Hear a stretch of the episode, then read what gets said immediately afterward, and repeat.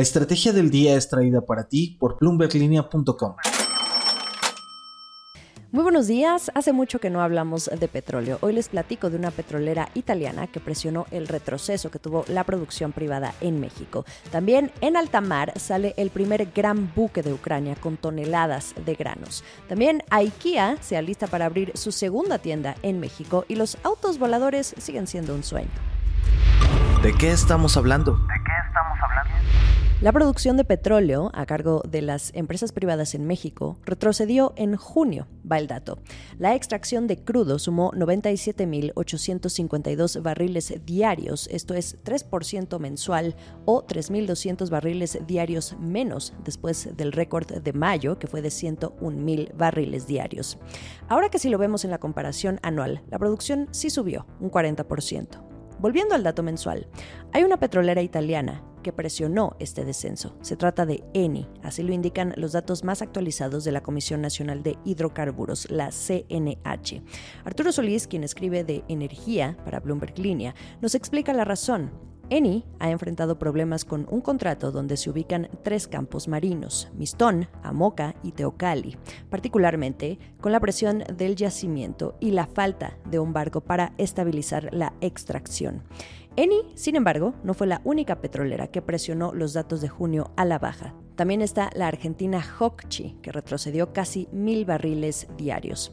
Desde que se dio la apertura del mercado energético para que pudieran participar las empresas privadas en toda la cadena, este sector hoy aporta el 6% de la producción total. Pemex sigue siendo el rey con el 94% de la participación. ¿Por qué importa cómo van las petroleras privadas? Porque andan batallando. En abril, a través de la Asociación Mexicana de Empresas de Hidrocarburos, admitieron un retraso en su producción frente a las metas planteadas para este sexenio. En abril, el presidente de esta asociación dijo que los retrasos se debían a efectos de la pandemia, acuerdos de empresas, esquemas operativos, pero también de los diferentes modelos de inversión que tienen. Estimó que para el cierre de año estarían produciendo unos 209 mil barriles diarios, pero batallan por mantenerse apenas para alcanzar esos 100 mil. Eni, junto con otra empresa, Fieldwood Energy, son de las que más representación tienen en el PAI de la producción privada. De ahí la importancia en cuanto aporten o no mes a mes. En otras noticias.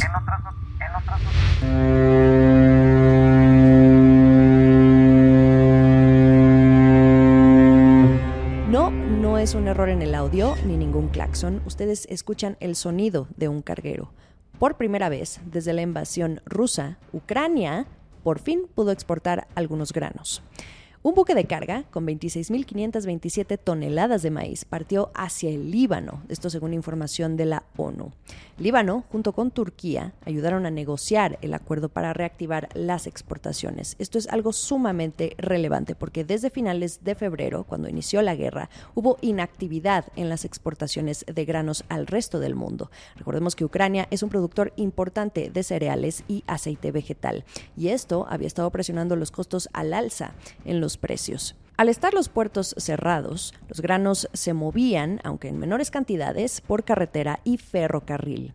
La vuelta a la exportación vía marítima es un primer paso, pequeño, pero al fin un paso para desbloquear millones de toneladas más de cultivos que se acumulan en Ucrania y que bien pueden impulsar el suministro mundial de alimentos. Importante también porque los agricultores ucranianos se están quedando sin espacio para almacenarlos. Hoy hay otros 16 barcos en la región de Odessa esperando para zarpar del Mar Negro. Se espera que se muevan en caravanas si todo sale bien. Recordemos que hace unos días un ataque ruso a este puerto de Odessa con misiles, después de haber firmado el acuerdo, había generado nuevos temores sobre si se saldría o no avante con esta misión. Acciones y reacciones. A partir de esta noticia, en Chicago los futuros del trigo, el maíz y de la soya estuvieron bajando. En los últimos meses, como decíamos, la pérdida de exportaciones a través de sus puertos del Mar Negro sacudieron al comercio internacional y hasta surgió la amenaza de una crisis de hambre. Así que este envío del lunes representa un hito en el marco del acuerdo para crear corredores marítimos seguros a través de tres puertos ucranianos. Sin embargo, sigue sin estar claro con qué rapidez podrán aumentar estas exportaciones El Programa Mundial de Alimentos planea comprar, cargar y enviar unas 30.000 toneladas iniciales de trigo desde Ucrania en un flete de la ONU y se esperan más detalles en los próximos días. Esto es el dato del día. Este mes, en México, esta famosa cadena sueca de venta de muebles, IKEA o IKEA, como prefieran ustedes pronunciarlo, abrirá finalmente su segunda tienda en el país. No será en Ciudad de México, pero sí en Puebla, exactamente en 11 días. Serán más de 11 mil metros cuadrados de piso de venta en un centro comercial.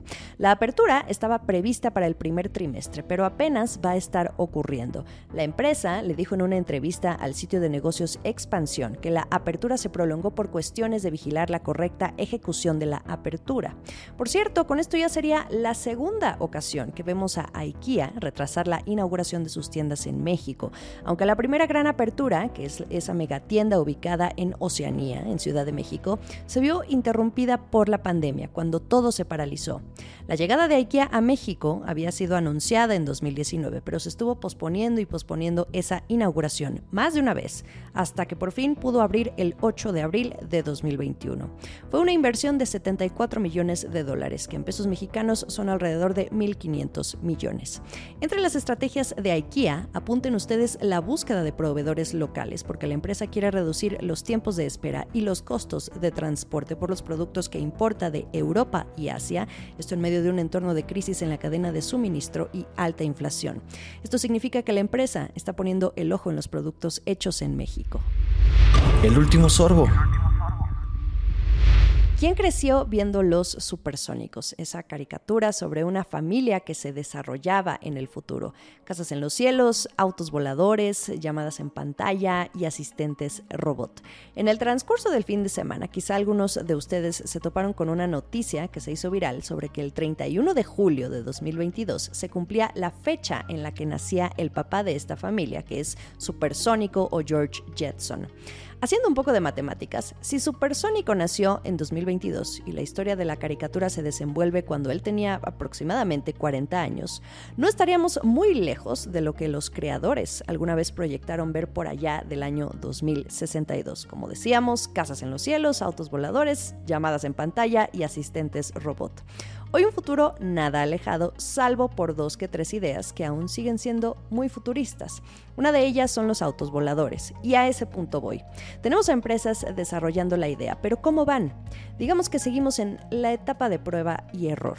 Algunas de las empresas más importantes del sector de la aviación, desde Boeing hasta Kitty Hawk, del cofundador de Google, Larry Page, han registrado accidentes durante sus pruebas. Esta es una revisión que Bloomberg ha hecho a informes que se remontan desde 2018.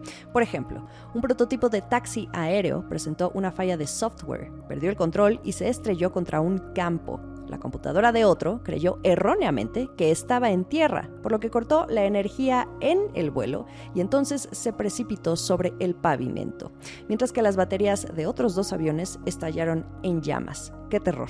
Aún nadie ha muerto, nadie ha resultado herido, pero la carrera por el desarrollo de autos voladores, que involucra una inversión de miles y millones de dólares, sigue siendo una gran promesa. Sobre el tema, Bloomberg publica un artículo muy interesante, se los dejo en la descripción de este episodio. Sigamos el resto de la información a través de bloomberglinea.com. No olviden seguirnos a través de nuestras redes sociales que son Twitter, YouTube, Instagram y Facebook. También nos pueden ver por allá, aunque ya también por Spotify. Feliz martes. Esta fue la estrategia del día, escrito y narrado por Jimena Tolama, producido por Arturo Luna y Daniel Hernández. Que tengas un día muy productivo.